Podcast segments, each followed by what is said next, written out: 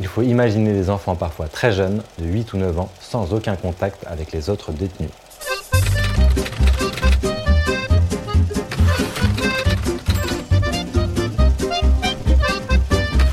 Salut à toi, c'est Jérémy de Gang de Paris. Bienvenue dans ce nouvel épisode. Aujourd'hui, on va parler des prisons pour enfants et plus précisément de la petite requête. C'est parti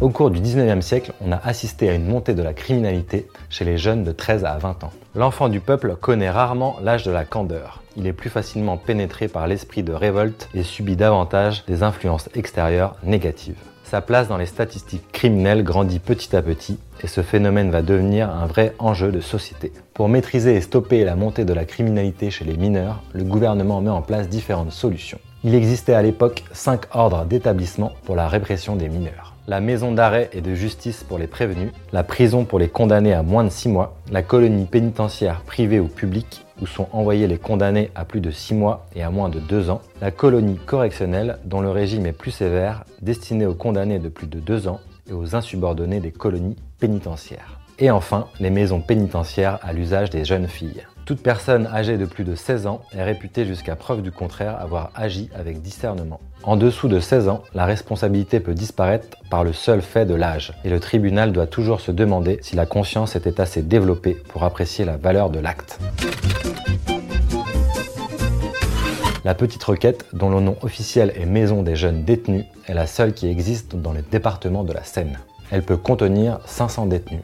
Elle a été ouverte en 1836 et se situe dans le 11e arrondissement de Paris. Sa configuration est faite de bâtiments en étoile accompagnés d'une tour centrale permettant la surveillance des détenus. De nombreux jeunes délinquants parisiens sont passés par la petite requête. On l'appelait aussi la maison cruelle. L'encellulement solitaire est en vigueur. Au début, les jeunes détenus alternent entre des ateliers collectifs le jour et un enfermement en cellule individuelle la nuit. Mais à partir de 1840, ça se durcit et les détenus sont isolés en permanence.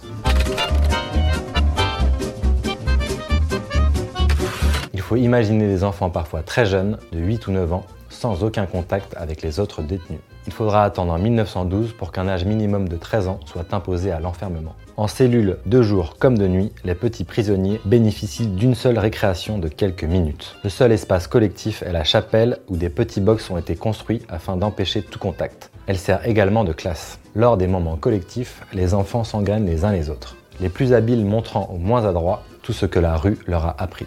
L'espace manque dans les promenoirs et les enfants sont perdus dans cette vaste et silencieuse solitude. Une plus petite prison dans la banlieue de Paris avec un peu de verdure vaudrait mieux pour l'esprit et le corps de tous ces petits malheureux. Les enfants détenus passent une heure au promenoir et pour chacun de leurs trois repas, le matin, le midi et à 4 heures, on leur donne une demi-heure. C'est cette solitude et cette vie sédentaire que l'enfant est obligé de subir pendant un temps souvent trop long. Mais ce régime est encore aggravé par certaines punitions comme le cachot une petite pièce où l'obscurité est presque totale. L'enfant n'a ni travail ni livre, il est en tête à tête avec ses mauvais instincts, il n'a qu'à rester couché sur sa paille comme un animal sur sa litière, et cela peut durer 15 jours. Les détenus ont les vêtements salis et troués et ne se lavent que très rarement. Ils sont enfermés ici pour vagabondage, pour recel, pour vol, parce que ce sont des enfants perdus ou parce qu'ils ont été envoyés par un de leurs parents le nombre des enfants vagabonds, perdus ou abandonnés augmenta pendant la durée de l'exposition universelle. Il fallut ouvrir de nouvelles cellules à la petite requête pour les loger. À partir des années 1870, la prison est alors réservée aux courtes peines. Pour les longues peines, il y a les colonies pénitentiaires agricoles qui fleurissent, comme celle de Maitray en Indre-et-Loire. À l'époque, la distinction est mince entre le délinquant et l'enfant vagabond privé de soins.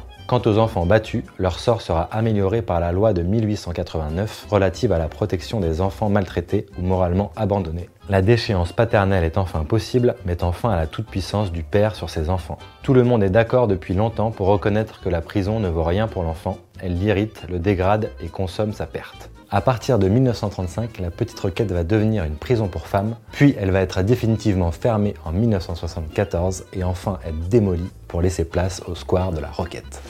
Si l'épisode t'a plu, tu peux noter ce podcast, ça m'encourage à continuer et à faire d'autres sujets. Pour plus d'articles et de contenus sur les apaches parisiens, rends-toi sur www.gangdeparis.com. À très bientôt